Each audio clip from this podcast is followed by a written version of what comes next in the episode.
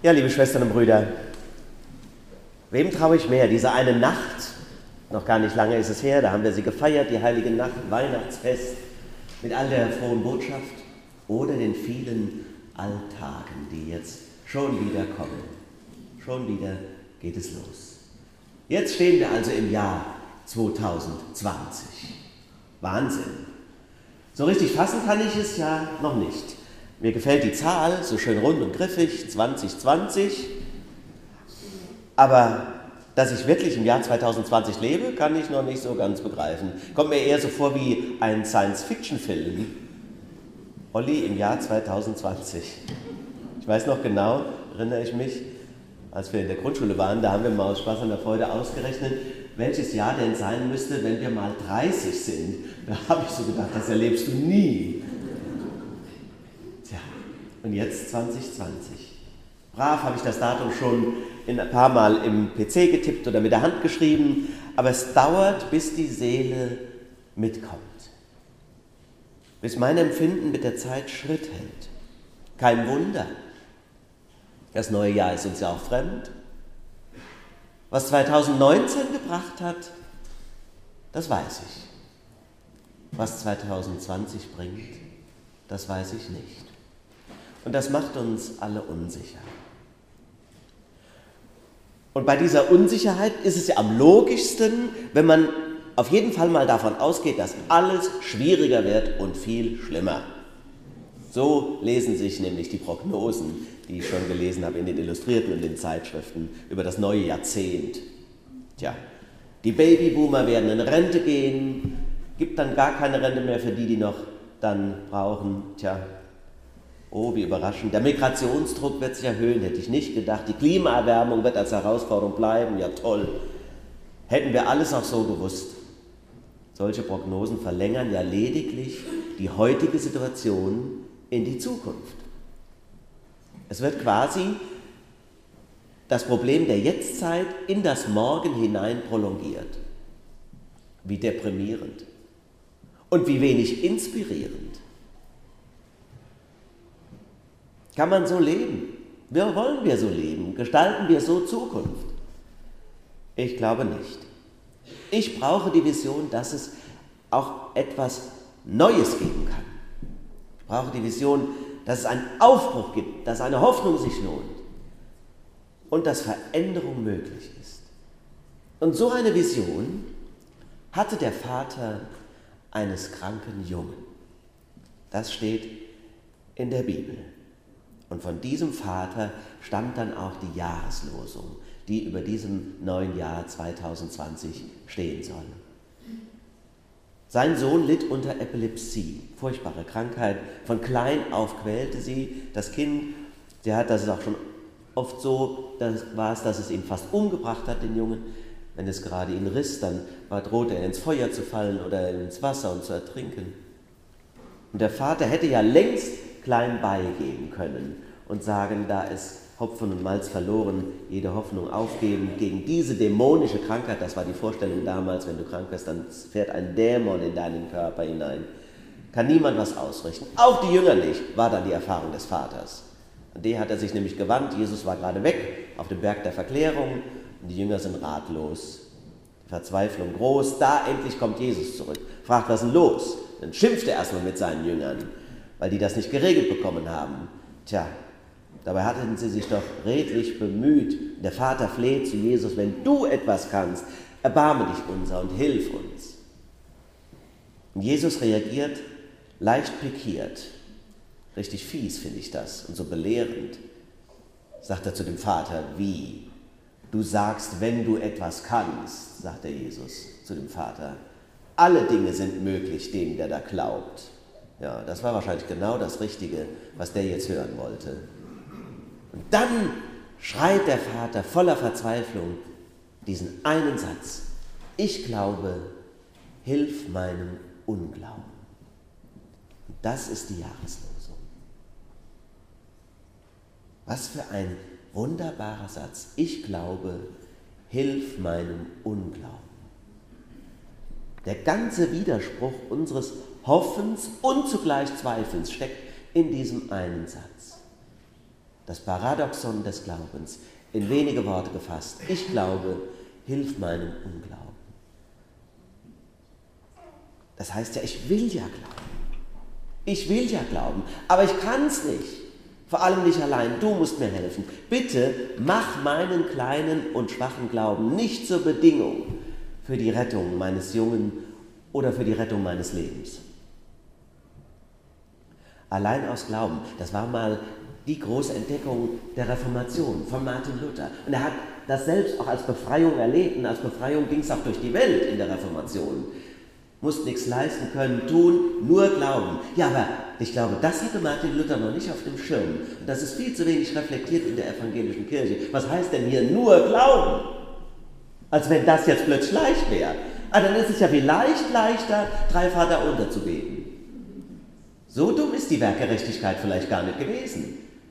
Heute bedrängt uns eher die Frage, ich kann aber gar nicht glauben. Wenn daran mal eine Rettung hängt, tja, und dann? Der Junge ist krank, der Vater verzweifelt. Und als Jesus sagt, du musst nur glauben, da sagt er, ich glaube.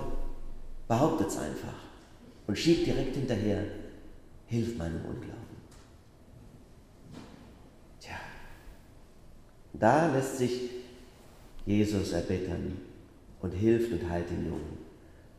Übrigens, als die Jünger später, als sie wieder unter sich waren mit Jesus, zusammen waren, da haben sie ihn genervt gefragt, wieso konnten wir denn den Geist nicht austreiben? Ja, sagt Jesus, dieser Geist, diese Art kann durch nichts anderes ausfahren als nur durch Beten. Und das will sagen, so verstehe ich das, ihr müsst euch immer an den wenden, von dem auch ich meine Kraft hernehme, nämlich an Gott selbst. Er ist das Ziel aller Wege, der Grund aller Hoffnungen. Aber genau dieser Glaube fällt uns ja so wahnsinnig schwer, dass es so ist, wie es ist. Die Jahreslosungen der vergangenen Jahre waren oft Worte, die Gott selbst gesprochen hat. Wie zum Beispiel 2017, ich schenke euch ein neues Herz. Oder Worte von Jesus, wie 2012, meine Kraft ist in den Schwachen mächtig. Auch ein Aufruf war schon öfter, wie im vergangenen Jahr, suche den Frieden und jage ihm nach. Aber niemals in der Geschichte der Jahreslosungen war es ein verzweifelter Schrei. Ich glaube, hilf meinem Unglauben. Das ist wirklich eine existenzielle Ansage. Und man könnte auch sagen, wie schön, endlich geht es mal wieder in der Kirche um den Glauben. Bei den vielen öffentlichen Verlautbarungen hat man das Gefühl ja nicht mehr.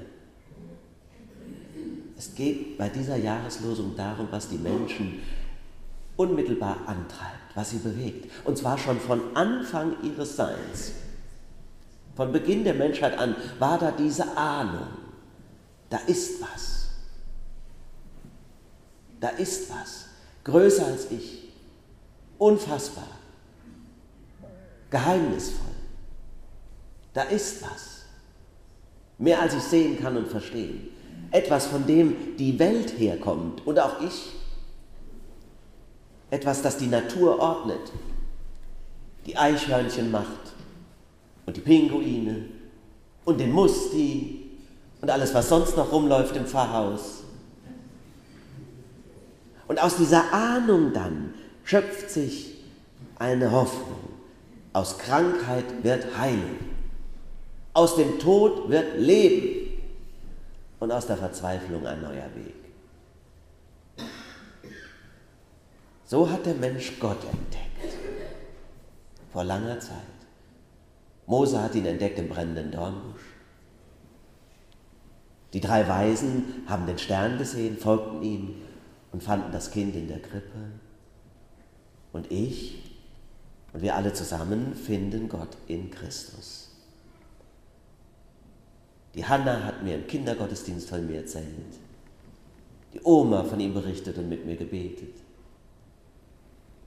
Und ich habe dann in diesem Buch gelesen, das von ihm erzählt. Und ich muss sagen, wenn Gott so ist wie Jesus, dann ist er ein wunderbarer Gott. Deshalb will ich auch an ihn glauben, weil ich ihn so toll finde. Niedersinken und ihm mein Leben schenken. Aber ihr Lieben, Vielleicht geht es euch trotzdem auch wie mir. Ich glaube, weil ich glauben will. Ich weiß gar nicht, ob ich glaube, aber eins weiß ich, ich will glauben. Das ist das Einzige, was mir sicher ist.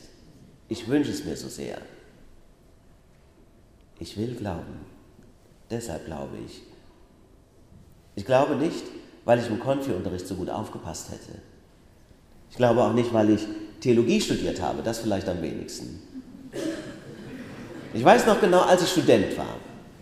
Als ich Student war, wuchs mir nach den ersten Semestern einmal diese ganze Verrücktheit in der Dogmatik, die verschiedenen Lehrsätze, die Bekenntnisschriften und diese ja, klein, klein, eitle wissenschaftliche Theologie total über den Kopf. Und ich wusste nicht mehr ein noch aus, weil ich mich plötzlich gefragt habe, Oliver, was glaubst du eigentlich wirklich?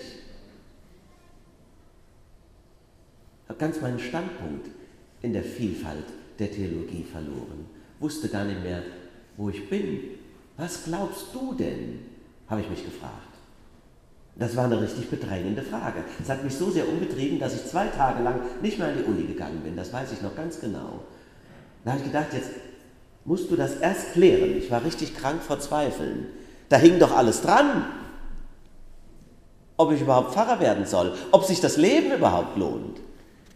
Und da habe ich mich hingesetzt und habe ein Stück Papier genommen. So, jetzt schreibst du mal auf, was du wirklich glaubst, habe ich mir gedacht. Und da habe ich gedacht, da kommt gar nichts. Aber es kamen dann so einige Sätze. Nicht so viele. Ganz einfache. Viel, viel einfacher als das, was wir an jedem Sonntag im Glaubensbekenntnis sprechen. Und dann war ich ganz stolz auf meinen Zettel und hütete wie einen Schatz, weil ich dachte, somit kannst du auch weiter studieren, damit kannst du leben. Du gehörst doch noch dazu. Das war mir nämlich wichtig. Gehöre ich überhaupt noch dazu? Von diesem schlichten Fundament aus wird sich alles andere finden. Später haben wir mal, weiß ich, im Studium ein Seminar gehabt, beziehungsweise das habe ich gewählt, weil es ja zentral war, über das Glaubensbekenntnis. Tja, da ging es ab im Seminar, in den Diskussionen. Waren ja alle sehr selbstbewusste Studierende. Und da haben viele gesagt, also bei der Jungfrauengeburt sprechen wir auf keinen Fall mit. Im Gottesdienst jetzt schon nicht und später als Pfarrer können wir das auf keinen Fall einer modernen, aufgeklärten Gemeinde zumuten. Tja, die Feministinnen melden sich dann zu Wort. Also das Wort Vater würde Ihnen auf jeden Fall in der heutigen Zeit nicht mehr über die Lippen gehen. Kann man von einem solchen altmodischen Gottesbild überhaupt nur ausgehen? Tja, dann kamen aber die aufgeklärten Linken. Die wollten auf jeden Fall von der heiligen christlichen Kirche nichts wissen. Unmöglich, das noch zu sagen. Wir wissen doch alle, was war. Hexenverbrennungen, Kreuzzüge, hast du nicht gesehen. Von wegen heilige christliche Kirche. Tja, dann kamen die verständnisvollen Softies. Die konnten natürlich nicht ertragen, dass einer kommen wird, um zu richten die Lebenden und die Toten. Ja, was blieb denn da noch über?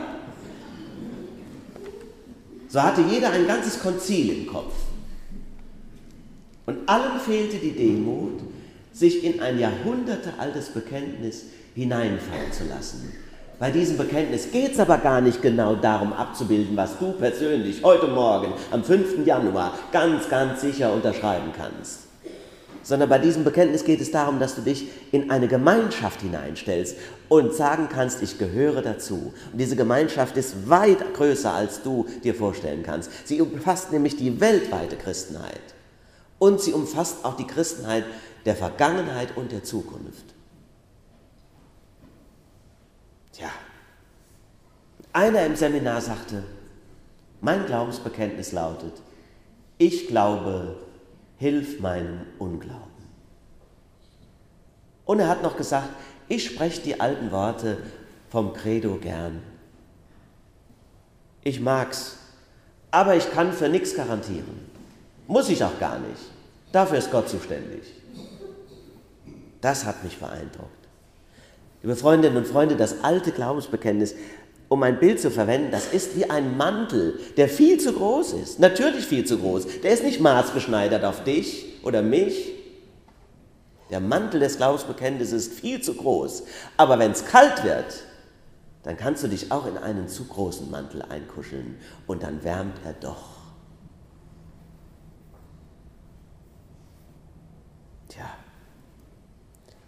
Wir brauchen uns unserer Zweifel nicht zu schämen, liebe Freunde. Das brauchen wir nicht. Gegenteil. Aber unsere pseudo-intellektuelle Arroganz, die sollten wir vielleicht doch ein bisschen in Schach halten. Diesen Individualismus, daraus wird keine Kirche. Und der Glaube, wenn ich einen habe, dann habe ich ihn immer durch meine Gemeindeglieder gelernt, meine Schwestern und Brüder, weniger durch mein eigenes Nachdenken oder mich anstrengen in Meditation oder Gebet. Die Frömmigkeit der anderen hat mich bewegt. Aber ich soll auch gleichzeitig nicht skrupulös werden und dann denken, die anderen glauben alle nur, ich schaff's nicht.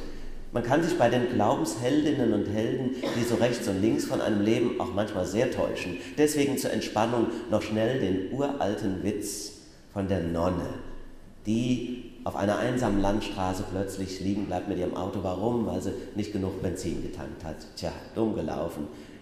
Jetzt muss sie zurücklaufen bis zur nächsten Tankstelle. Ja, aber sie hat auch einen Benzinkanister vergessen. Der Tankwart hat ein Mitleid mit der armen Nonne und sagt, um Gottes Willen, ich habe auch keinen Ersatzkanister, wenn Sie keinen haben. Was machen wir denn da? Und dann sucht er den alten Schuppen und das ganze Tankhäuschen ab, findet nichts, außer einem alten Nachttopf. Den findet er. Können Sie nehmen. Die Nonne füllt Benzin rein, läuft bis zum Auto zurück und aus dem Nachttopf heraus befüllt sie den Tank. Da kommt ein Autofahrer, von hinten an hält und schüttelt den Kopf und sagt, Schwester, Ihren Glauben, den möchte ich haben. Tja. Alle Dinge sind möglich, dem der da glaubt. Ich glaube, hilft meinem Unglauben. Gott segne euch dieses Jahr und trage euch auch in diesem Glauben. Amen.